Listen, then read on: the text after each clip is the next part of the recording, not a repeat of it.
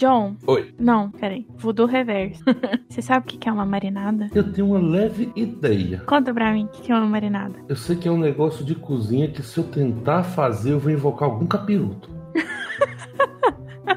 Pode ser. Mas a marinada que a gente vai fazer é um pouquinho diferente.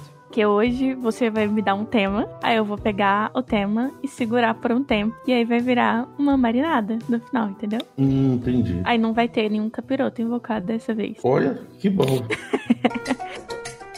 Hoje tá muito especial. Eu vou receber uma nova amiguinha que vai me ajudar a fazer umas comidinhas bem gostosas. Nós vamos precisar de macarrão, salgadinho, amendoim, mistura tudo e tá pronto. Marinadas. Fale quem é você, o que você faz da vida, quem é você na internet, quais são suas aspirações, seus sonhos, por favor. Bem, vamos lá. Eu sou o Voodoo Reverso. Uhum. Meu apelido registrado em certidão de nascimento é Josenaldo, certo? E eu era programador. Uhum. Na verdade, eu sou programador, porque a gente não deixa de ser programador. Às vezes você deixa de programar. Mas uma vez é programador, você é para a vida toda. Eu fui programador durante muitos anos, uma parte de minha vida adulta. Trabalhei em diversas empresas, empresas grandes, empresas pequenas, em vários lugares do Brasil. Foi uma vida bem maluca que eu levei e foi muito legal. Só que aconteceu que alguns anos atrás, em 2008, eu adquiri uma certa condição. Eu fiquei doente, eu me lasquei, eu me fudi mesmo. Mas eu continuei trabalhando como programador. E, para falar a verdade, a maior parte da minha produção como programador foi durante o período em que eu já estava doente. A melhor parte do meu trabalho foi nesse período. Só que há dois anos atrás, Uhum. eu decidi assumir o voodoo de reverso de vez, que era um apelido antigo que eu tinha, coisa de jogador de videogame. E acabei precisando deixar o trabalho de programador devido à minha condição de saúde.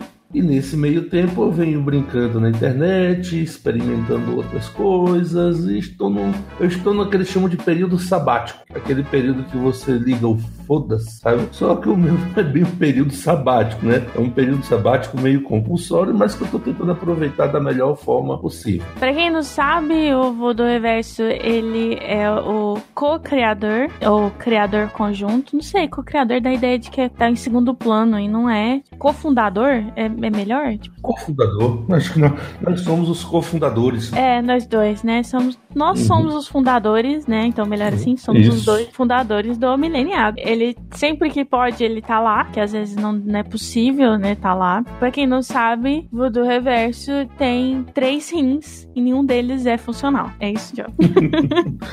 É exatamente isso, Mário.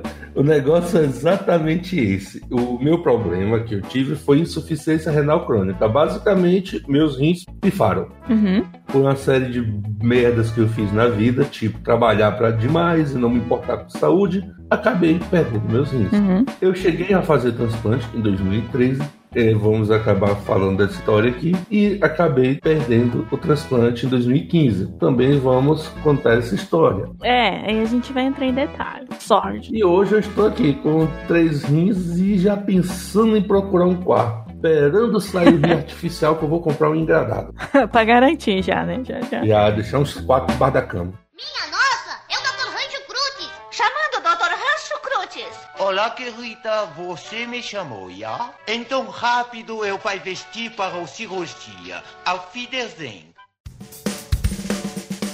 E aí a ideia do Marinadas é que o tema não tem nada a ver comigo, eu não escolho o tema, gente. O tema quem escolhe é a pessoa que vai vir aqui. E no caso, o do Reverso escolheu falar sobre Histórias de hospital. no meio dessa minha vida eu já passei algumas pequenas aventuras. Agora imagina, teve insuficiência renal, transplante de rim e não funcionou, deu, deu rejeição. Então imagina que a gente vai falar aqui agora. Eu não sei se a gente vai rir ou se a gente chorar ou se a gente vai fazer os dois aqui. Vamos lá, Mário. Eu acho que chorar eu não quero que ninguém chore, não, porque nem eu posso chorar mais. Então vamos rir. Vamos rir da desgraça minha.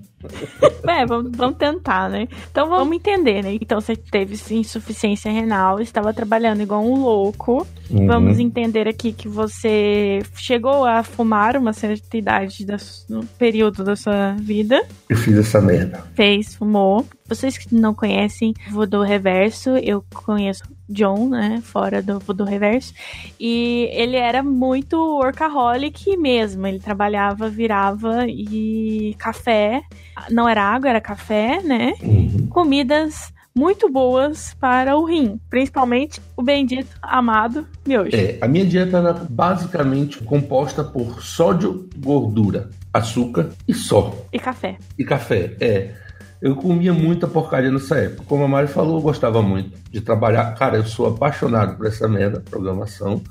E eu me joguei no trabalho. Eu era desses malucos aí que o startup da Real vive criticando, sabe? Essa galera Uhum. que acha que tem que fazer hora extra mesmo, que isso é bom, que dá hora de voo. Eu mereci, eu mereci. Depois eu comia todo tipo de porcaria e acabei que adoeci e comecei a fazer hemodiálise. Em agosto de 2008, eu, quando eu perdi os rins, eu acabei começando a fazer hemodiálise.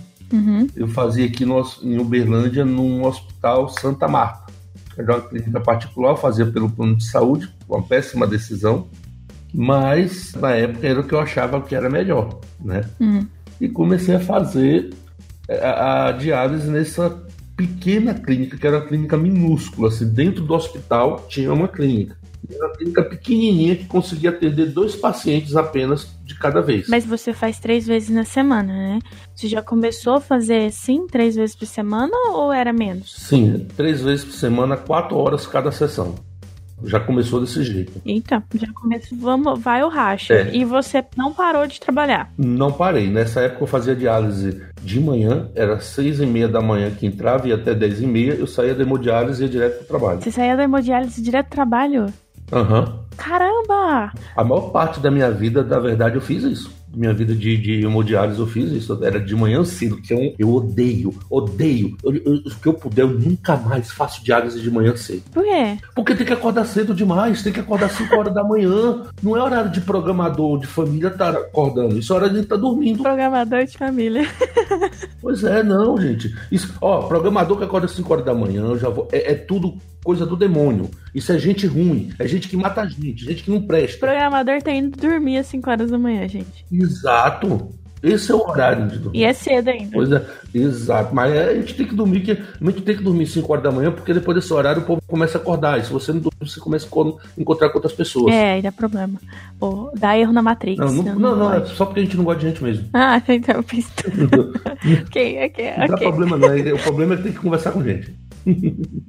Tá bom, mas aí, que eu conheço o do Reverso e toda vez que ele sai, a gente era eu e Ciana, Ciana já participou aqui no segundo Marinadas.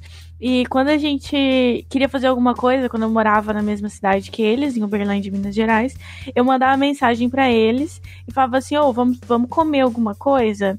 E a gente esperava o John, o Voodoo, porque ele saía do- da hemodiálise varado de fome. Gente, vocês não têm ideia de quanto ele, ele comia, tipo, é, muito. Que hemodiálise cansa, né? Então, e abre apetite. E, e você saía disso e ia trabalhar na boa, assim?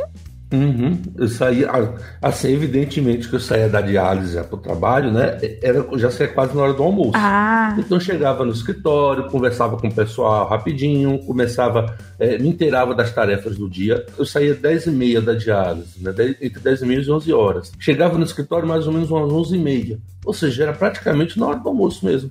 Era chegar, conversar com todo mundo, me inteirar das tarefas do dia, meio-dia, vamos comer. Ah, não, mas tem que esperar. Não tem que esperar, não, velho. Vamos comer. Olha, esse negócio da fome é engraçado, porque assim, é uma fome que é desesperadora.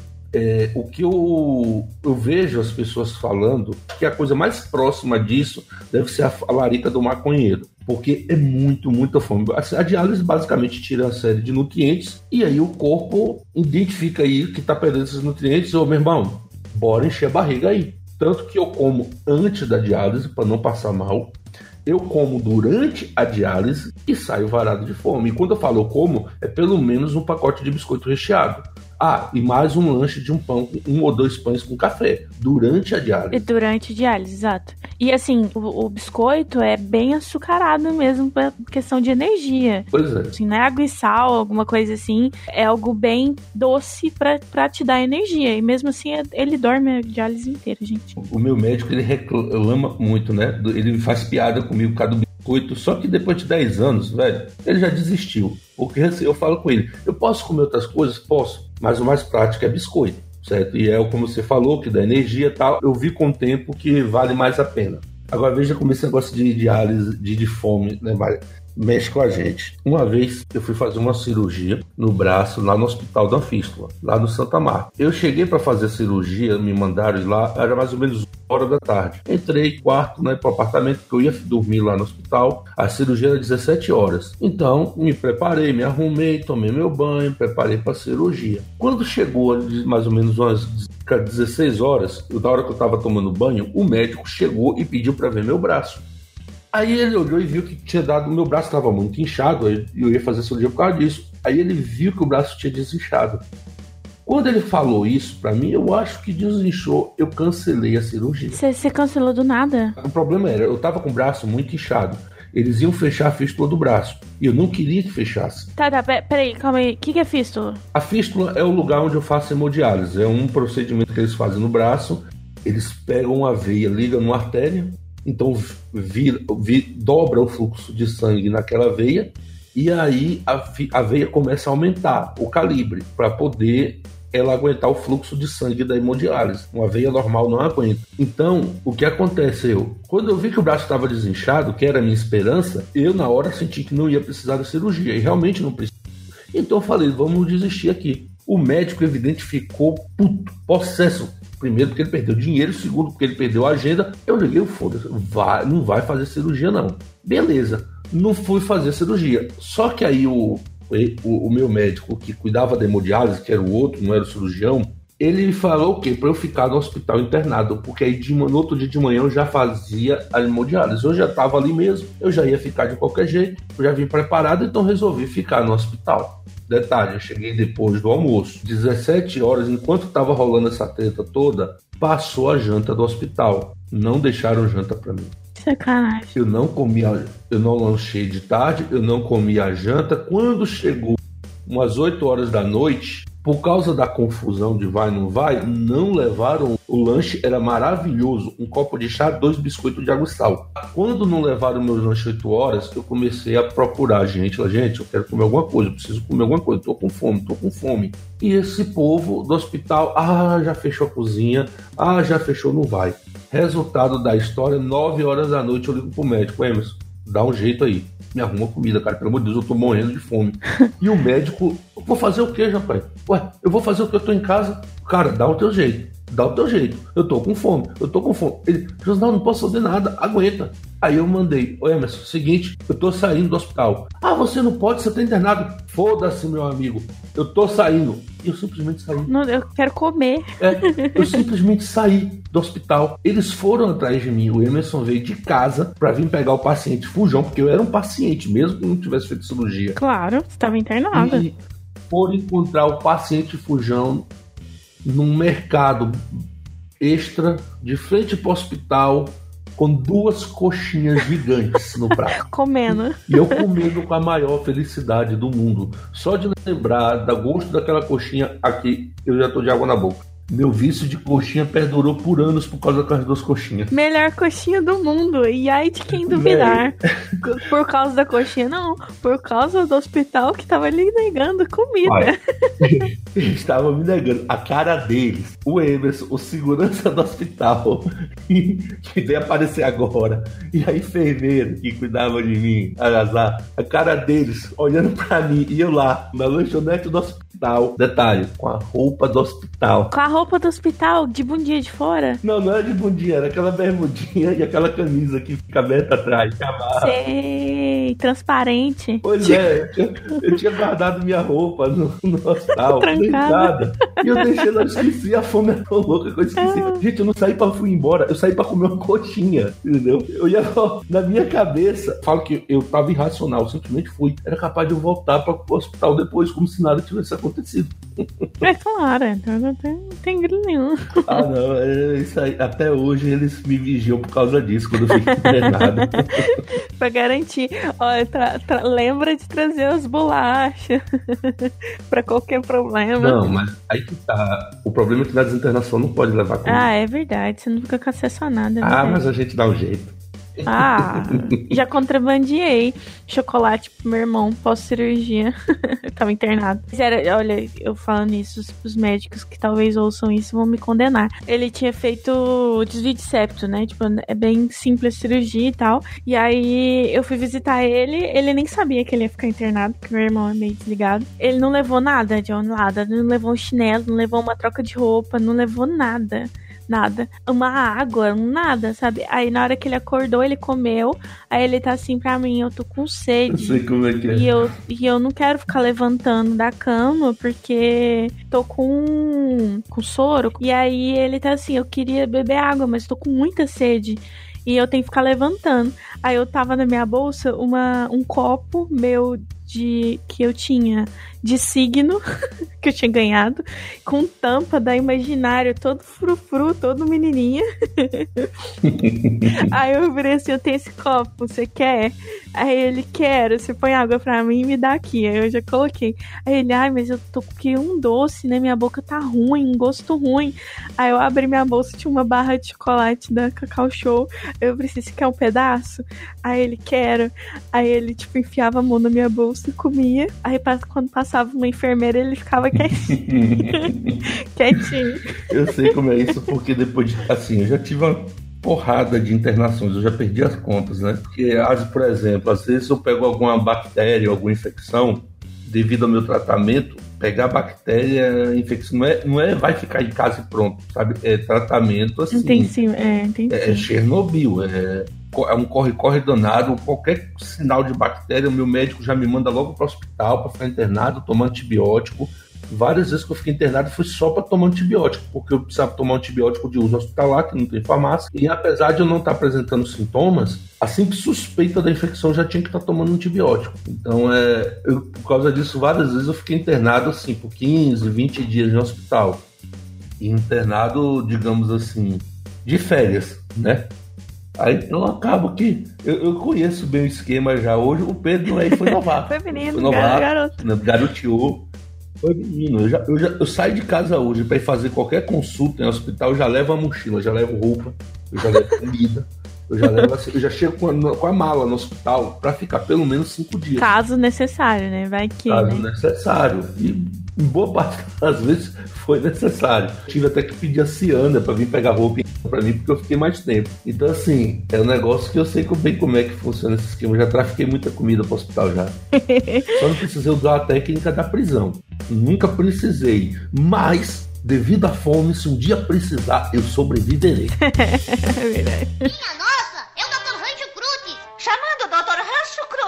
Olá, querida, você me chamou, já? Então rápido eu vai vestir para o cirurgia. Auf Wiedersehen. Mas, Joe, a gente falou aqui que aí você tem três rins. Uhum. Dois nasceu com problema, e aí você foi e teve o transplante. Como que foi o transplante? Olha, uma coisa eu posso dizer: eu deixei a minha marca na história da humanidade. Eu deixei, eu fiz, eu tive um feito que ninguém jamais conseguiu. Ai, gente, eu tô rindo que eu sei da história.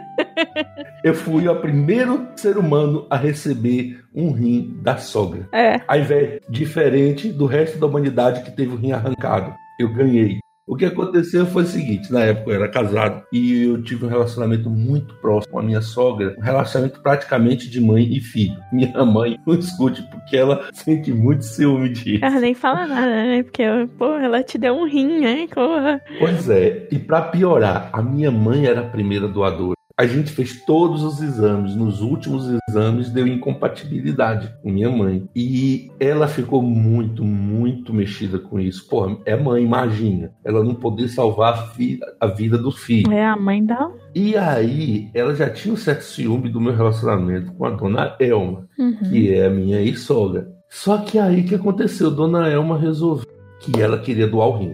Depois que minha mãe não pôde doar, ela resolveu doar. Foram seis meses fazendo exames, mano.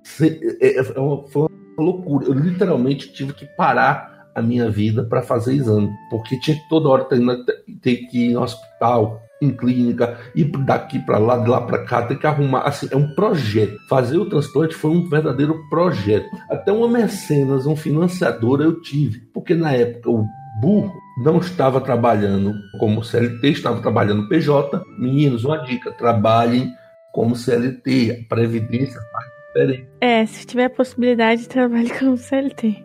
É, se ainda houver possibilidade, né? Se for trabalhar como PJ, faz seguro de vida, faz seguro de tudo que você puder, entendeu? Então, resultado, Dona Elma acabou fazendo os exames comigo e deu compatibilidade. Então, quando foi em, em julho de 2013, ocorreu a operação. Teve até reportagem no Fantástico. Chique demais, mano. É. É, é uma história muito longa pra gente contar aqui. A gente pode abordar ela inteira em detalhes outro dia. É. Mas teve uma coisa que me marcou muito lá nesse processo.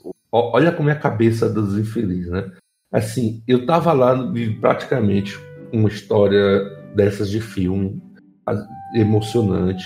A sogra vai dar o rim pro genro, esposa, mãe, meu avô, família toda ali do lado para preparar para cirurgia, sabe? A família toda mexida. A Rede Globo veio para filmar, ia passar no Fantástico.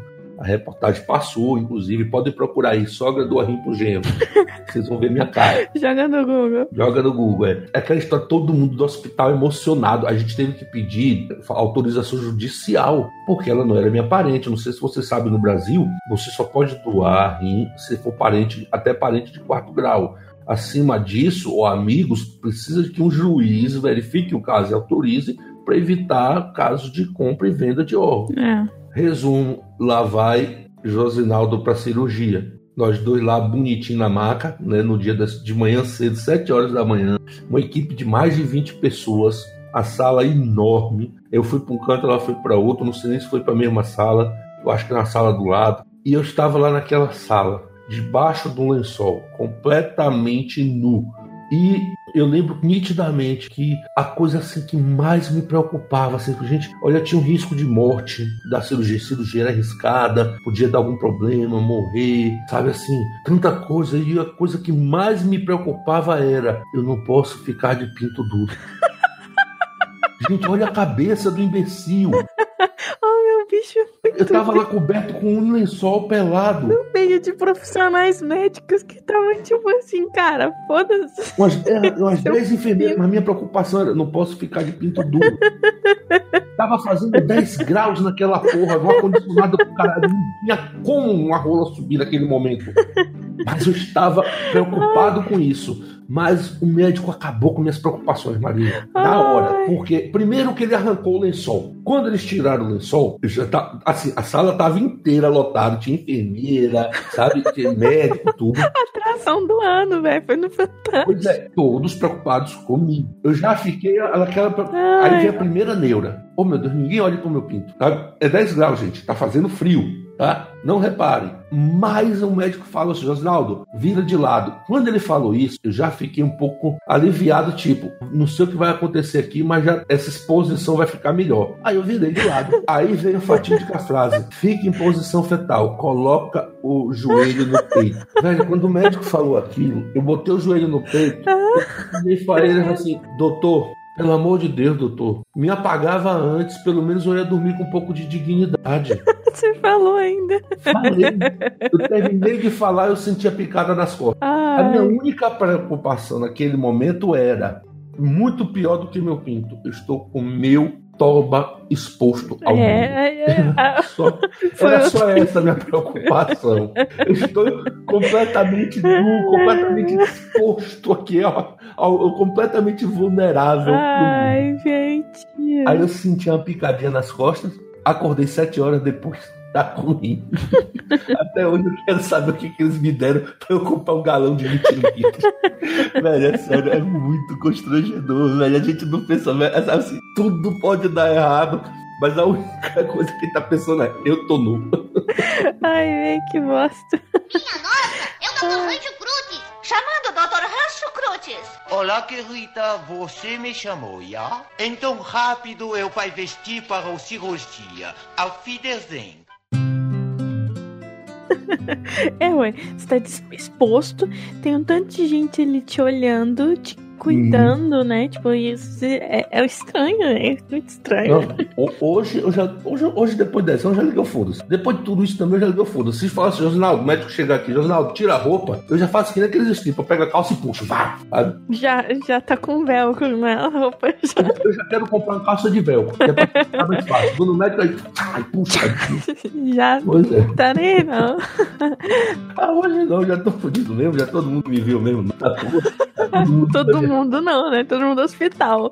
Não é todo mundo não, gente. Vai pensar que tem vídeo no, nos X-Video da vida, sei lá. Menos.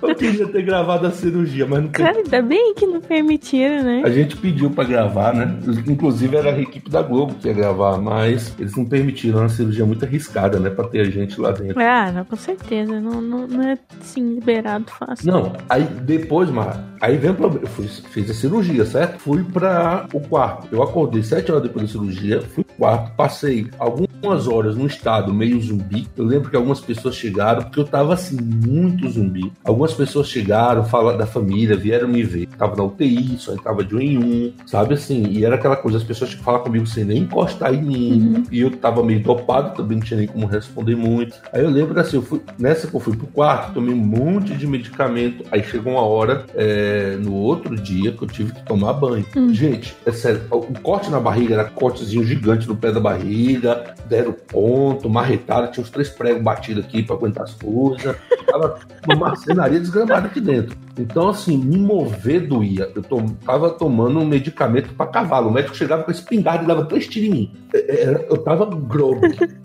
É, mas é óbvio, né? Tipo assim, implantou um, um, um órgão Um estranho. em você. Tipo, e é, para quem não sabe, não retira o rim é, que, que deu problema, né? Então ele implantou um terceiro. Então tinha o rim. Botou uma pochete aqui no pé da barriga. É, então ti- tinha que criar espaço. Tipo, tem que é, dar aquela conchegada, sabe? Quando você é, entra em um vagão apertado, você tem que dar aquelas empurradas no ombro. A pessoa, tipo, opa, tô aqui, cara. Dá licença aí, né? Chegou a fatídica hora. Eu tenho que tomar banho. E pra tomar banho, óbvio que eu tenho que tomar banho com a ajuda de pessoal de enfermagem. Só que eu tenho 1,86m de altura.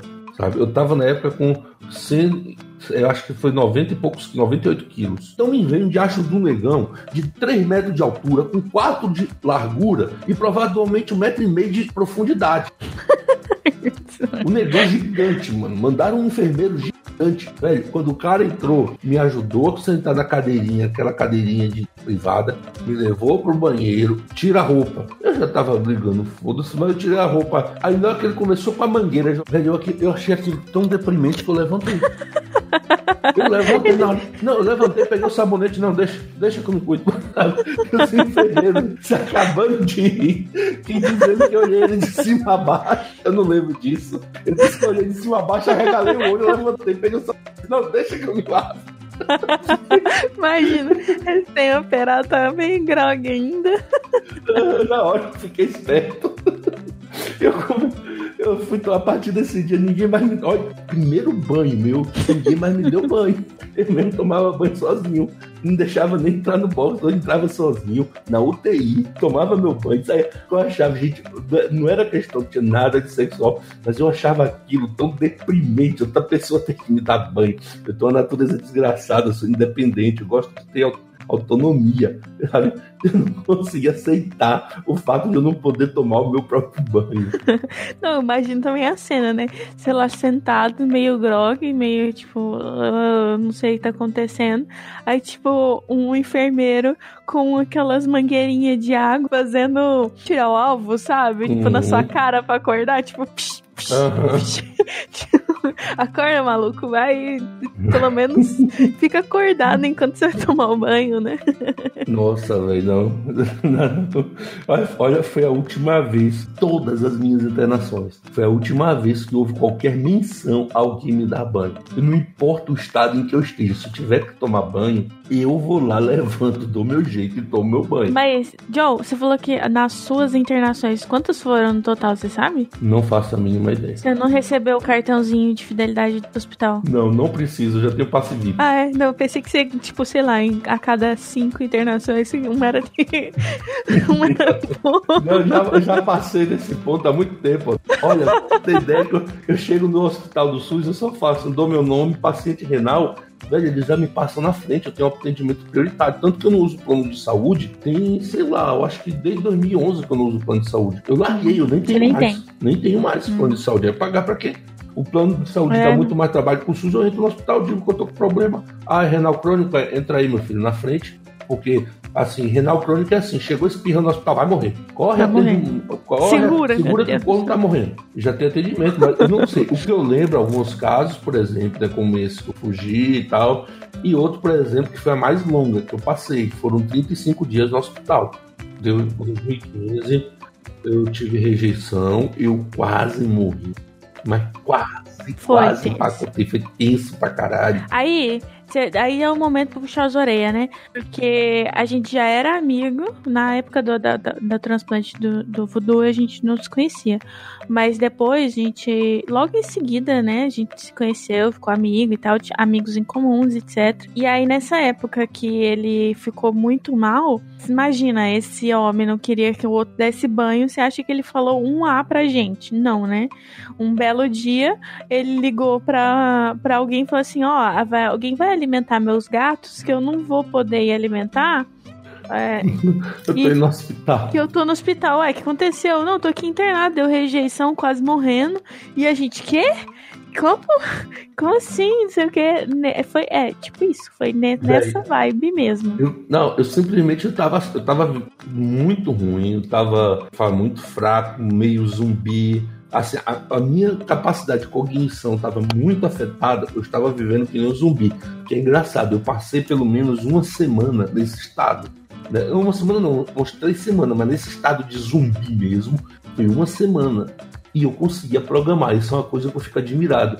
Eu não conseguia fazer as tarefas mais simples de casa, eu chegava, comia, onde estava eu comia lá, a comida ficava e eu dormia ali mesmo. Assim, pensa no zumbi. Eu era assim. Mas eu consegui ir pro trabalho, sentar na frente do computador e programar. Eu fico impressionado de como eu conseguia fazer isso mesmo no É, automático. como ele era maluco, né? Vamos resumir aqui. Como ele era maluco. Aí eu fui pro hospital. Cheguei no hospital, né? é, fui pro hospital internado, fui direto pro hospital municipal, me mandaram.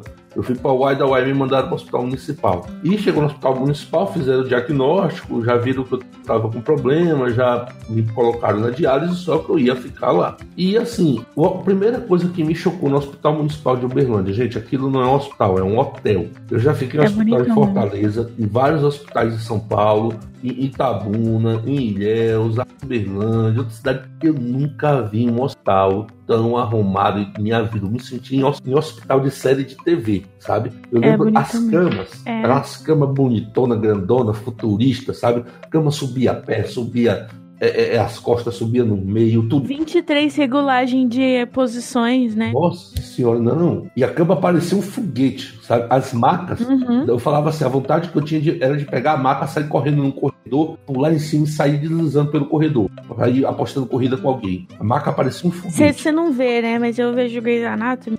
Quem vê Grey's Anatomy, depois que o hospital foi reformado e modernizaram ele inteiro. E aí só ficou, tipo, high-tech total em tudo, sabe? A- Exato. Foi inspirado no Hospital Municipal de Uberlândia. É isso.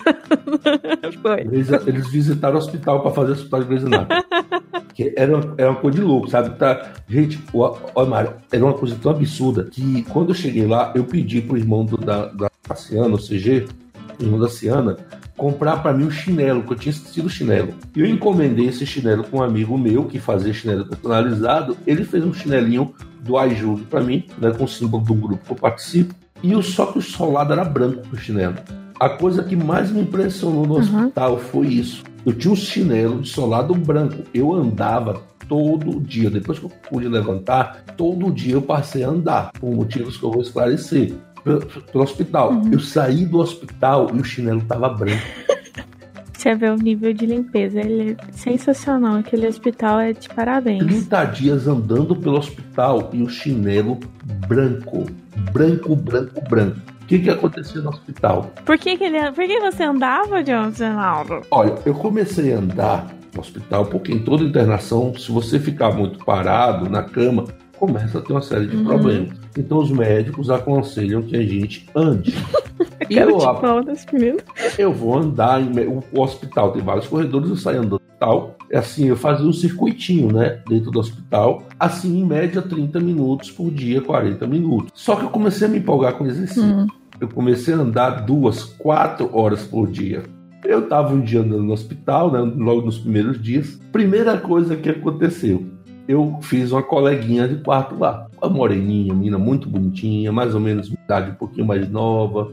E ela era um amor de pessoa. E a gente, eu andando, ela andando, a gente se encontrando, começou a bater papo. Óbvio que eu comecei a pô, prestar atenção. Mas eu acabei descobrindo que a menina era comprometida, então vira só amiga. Numa dessas, às vezes a gente andava de noite. Numa dessas andanças de noite, como ficamos muito tempo, acabou fazendo outros amigos. Estava eu, ela e a menina, outra colega nossa, andando no hospital, lá e batendo papo. Isso já umas 10 horas da noite, já devia estar dormindo. Mas todo mundo sem sono, a gente está andando no hospital. E a gente entrou num corredor meio escuro. Um corredor meio. tava as luzes desligadas e tal. A gente foi andando e conversando e batendo papo. E assim, a gente, nós estávamos os três com roupa de hospital, certo? Ou seja, para o homem uma bermuda e camiseta, aquela camiseta aberta, que é amarrada, e para as meninas aquele vestidinho. Do nada bate um Sim. vento, ela segura o vestido e. Ai, gente, eu tô sem calcinha. Velho, eu tava no hospital tentando me recuperar da morte. Ok. De quase morrer. Não sobe o pau, não, pelo amor de Deus, eu tô sem cueca. Ela falou que tá sem calcinha, eu tô sem cueca. Todos os filmes pornôs da adolescência vem na De cabeça com nessa hora. enfermeira e hospital. Tudo vem na cabeça. Tipo assim, de você imaginar o baixa não tem nada. Eu aqui não tem nada, mas eu só pensava, meu Deus do céu, não vou ter como disfarçar. Velho, foi na base da vergonha e da tensão que eu consegui me controlar. Mas pensa numa criatura que mordia a língua. É você disfarçando, sei lá, eu Vudu, o por que lado. você tá calado? Por que você tá calado? Hum, hum, hum, hum. Uhum, uhum, eu. Não, continua falando. Uhum. eu tentando, sabe assim, tudo. Porque ah, ia ser uma situação constrangedora ali. Como é que eu ia. explicar? Podia acabar muito bem, mas podia acabar muito mal. E eu fui disfarçando. Sabe quando você bota a mão na frente e faz aquela cara de eu estou raciocinando muito sobre o seu problema. Está muito difícil. Está passando as equações matemáticas da Nazaré só na superfície, porque no fundo é não sobe, não, não sobe, não sobe, não sobe, não sobe, miséria. Fica aí, fica aí. Véia do Simpson, véia do Simpson, véia da família dinossauro, futebol, futebol. Mas, e assim, falar a verdade, a menina era comprometida. Se fosse hoje, com a cabeça que tem hoje, é, eu conseguiria controlar de forma muito mais fácil. Pô, já, primeiro que eu já ficaria com medo de tomar uma acusação de assédio. É. Porque mesmo sendo involuntário, seria assédio. É, no- assédio. Tipo assim, assédio eu não sei, mas ia ser uma situação bem bosta. Mas, olha, eu falei acusação de assédio, porque Ah, ela acusação. interpretar isso justamente, pô. Sim. Tá no no meio do hospital de corredor de pau duro ali, com aquela roupa que não disfarça nada. Ah, Ela vai É, pensar. no, no escurinho, né? Porque você falou que tava caindo a luz, sei Pois lá. é. Mas eu resolvi, sou um jovem bom, resolvi me regenerar e fui é, seguir meu tratamento, continuar andando. Aí um Uhum. dia uma moça no hospital, uma moça loira, muito bonita, quase de minha altura, lourona mesmo, cabelão comprido, ou zóio claro, olhou pra mim e deu um sorriso. Então eu cumprimentei. Uhum. Aí outro dia, outra caminhada, eu encontrei com ela de novo. Aí sim eu comecei a fazer as caminhadas, porque eu queria ver aquela moça de novo. Aí eu fiz toda uma investigação, saí rodando no hospital. Um homem com objetivo é um, é um homem motivado. É um motivado. Eu saí rodando e aí eu vi ela perto do escritório, um negócio que era o escritório lá, que eu não, não, não lembro nem o nome. Hum. Era um nome complicado desse hospital, mas eu entendi. Ela trabalha aqui. E aí eu comecei a fazer o quê? Eu comecei a. Eu entrei no Facebook, procurei o Hospital Municipal de Uberlândia, fui ver quem curtia a página, fui procurar os funcionários. Dos funcionários eu comecei a olhar a lista de amigos até achar a foto dela. Nossa senhora, isso, gente, isso é um homem com Aí eu objetivo. descobri, pedi, pedi autorização no Facebook dela Ela autorizou, a gente começou a conversar. Resultado da história: eu saí do hospital, lembro até hoje, numa quarta-feira. Hum. No sábado a gente começou a namorar. É, um homem com objetivo, né, gente? Um homem com objetivo. Assim, é... velho, eu não tava fazendo nada no hospital. Tava fazendo nada mesmo, por que não, né? O dia inteiro lá vagabundo. Eu tinha levado o computador, levei televisão, levei uma mudança pra lá. Devia estar com uns oito pacotes de biscoito escondido na mochila. A essa altura eu já não estava mais comendo os biscoitos, eu só estava guardando que nem um castor, por causa da fome, mas com o tempo, né? É engraçado, nessas, nessas interações longas, com o tempo, é, dos primeiros dias é desesperador. Do meio para frente, eu já consigo me adaptar à alimentação e já não preciso mais comer comida traficada. Entendi. Mas aí, também você tinha outras pessoas para traficar caso fosse necessário, né? Tinha, tinha, mas é porque chega um ponto que a gente. É que chega um ponto, Mar, que vai acumulando. Primeiro é o café da manhã. Fruta, um pão e um, uma bebida. Aí vem o lanche da, da manhã, que é uma fruta, almoço, certo? Que é uma comida desgraçadamente horrível. A minha comida é horrível. Ah, Aí, é, você não pode muito sal, não pode boto muito sal, nada. não pode- Eles não botam. né, Mas assim, eu como sal em casa, mas no hospital eles zeram o sal pra mim. É, Sempre. É nazista do sal. Aí vem um lanchezinho às 4 horas da tarde, que é Sem vergonha. sem vergonha, um café, é um biscoito e um suco. Aí vem um, um, um jantar, que é uma sopa horrível, ou a janta horrível, igual meio-dia. E vem de noite, muito de noite, um chá com um ou dois biscoitos. É literalmente um ou dois biscoitos. O que acontece nos primeiros dias é um desespero. Aí chega um, chega um momento em que eu pego um dos lanches e guardo para a hora do desespero de noite Uhum. Vou gua- guardo um, um biscoito, dois biscoitos, três biscoitos. Quando chega no final da internação, eu costumo ter um, um saco de biscoito guardado. Eu vou fazendo que nem um castor, sabe? Eu começo a poupar, daqui a pouco a poupança rende. Daqui a pouco você tá montando uma barragem. É, vou montando barragem. É engraçado, porque a gente vai se adaptando, né? Vai tá comendo menos, aí começa a guardar com da fome desesperadora, só que não come, porque tem que guardar. E engraçado que todas as minhas internações eu saio do hospital com pacotes de biscoito. E é uma sacola cheia. Dá pra comprar. Dá pra. Falando, dá pra construir uma barragem a próxima vez. Dá, dá. Não. Mas ho- hoje eu, já, hoje eu já consigo segurar mais. A gente vai tendo a disciplina. Eu já sei que vai dar merda, que eu não vou poder, que eu vou me estressar, então eu ligo dentro do hospital, já ligo. Já sei que vou emagrecer 7, 8 quilos, então É. É, não tem graça, gente. Ah, Quem, ah, tem certeza que vai ter gente ouvindo isso aqui falando assim: Nossa, vou me internar no, no, no hospital pra emagrecer esses tantos de quilos. Era o que eu precisava. Na sua cara. Vergonha na sua cara, que não é nada bonito ficar internado com Pois é, até porque quando eu saio. renal. Até É. porque essa internação, por exemplo, é, onde eu conheci essa namorada, quando eu saí do hospital, a gente fez umas lasanhas, umas pizzas na casa da Ciana. Verdade. Eu comi uma lasanha. Eu cheguei nessa. Eu abracei uma, uma tigela de lasanha e falei: essa é minha. E Vai. ninguém olha, que é tipo Não, não. cão raivoso. Eu abracei assim e fiquei rosnando. Minha nossa, é o Dr. Rancho Cruz. Chamando o Dr. Rancho Crutes. Olá, querida, você me chamou, já? Então rápido eu vai vestir para o cirurgia. Auf Wiedersehen. Assim, é só um, um deleite, um- uma pitadinha de, de coisas. Porque o voodoo é de casa, né? Ele pode voltar aqui até no dia também que ele quiser assumir isso aqui pra mim também. quiser um dia fazer uma vodourada em vez de uma marinada, olha só. tudo Véi. bem, tudo bem. São 10 anos vendo hospital três vezes por semana, no mínimo. Pois é. Tem muita história. Tem muita história. Tem, tem outras histórias também, porque eu conheci ele, que são muito boas também.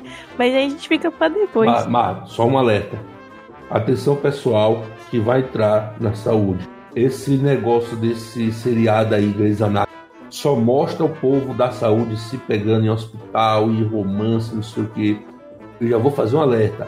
É assim mesmo. o povo me conta as coisas. Olha aí, ó. Da vivência de quem está no meio, quem tá frequentando o hospital tem uns 10 anos. Então fica aí a Uhum. dica, amiguinho, se você quer oba-oba no hospital, esse é o caminho. Mas, Voodoo, onde as pessoas te acham? Fala de novo a sua arroba. Olha, minha arroba é Voodoo Reverso. Vocês me acham no Twitter. Vocês me acham no Twitch. Vou voltar agora pro Twitch.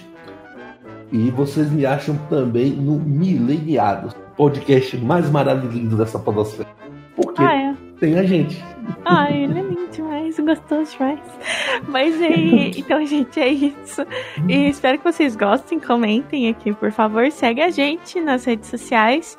Me segue também no Twitter ou nas redes, todas as redes sociais. É arroba Ribeiro, Twitter, Instagram, é, Facebook também, mas não, lá não mexo muito não. É, como diz um- uma outra pessoa que eu gravei hoje, é todas as redes é, sociais que importam. Não vai me procurar no Google mais que eu não vou estar lá. então, por favor, né? Menos. E, e é isso, gente. Beijo, obrigada por eu estar aqui. Um abraço, galera, e até o próximo episódio do Mileniados. Tchau.